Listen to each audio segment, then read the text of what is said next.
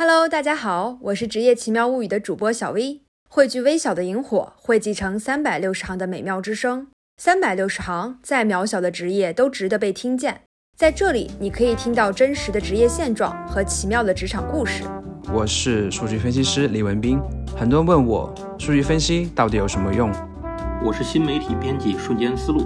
新媒体是时代的造物，也是传统的延伸。但如果你以为我的工作只需要坐在这码字儿就行，那这误会可大了去了。我是推理小说作者赵静怡，我的工作只有一个目标，那就是骗过所有读者。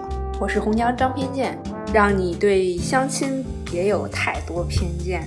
我是酒店礼宾司 A 肯，酒店不只是一个睡觉的地方，酒店礼宾呢也不只是简简单单的传话角色。我们虽不是无所不能的，但我们一定竭尽所能去完成客人每一个嘱托。学习任何语言都是不大可能速成的，包括最基础的发音在内。我是英语发音教师 Richard，听我唠一唠英语发音教与学的事儿。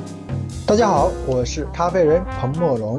咖啡一般是用来帮大家提神的，但我的咖啡可以帮大家越喝越安定。我是调香师魏佳。调香师是一个兼具理性脑与感性脑并用的职业。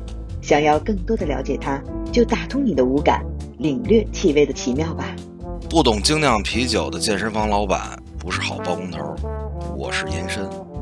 来职业奇妙物语，听见世界上每一种职业的声音。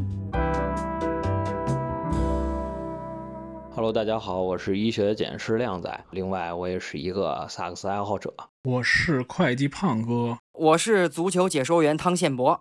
祝愿您能够将爱好变为自己的职业。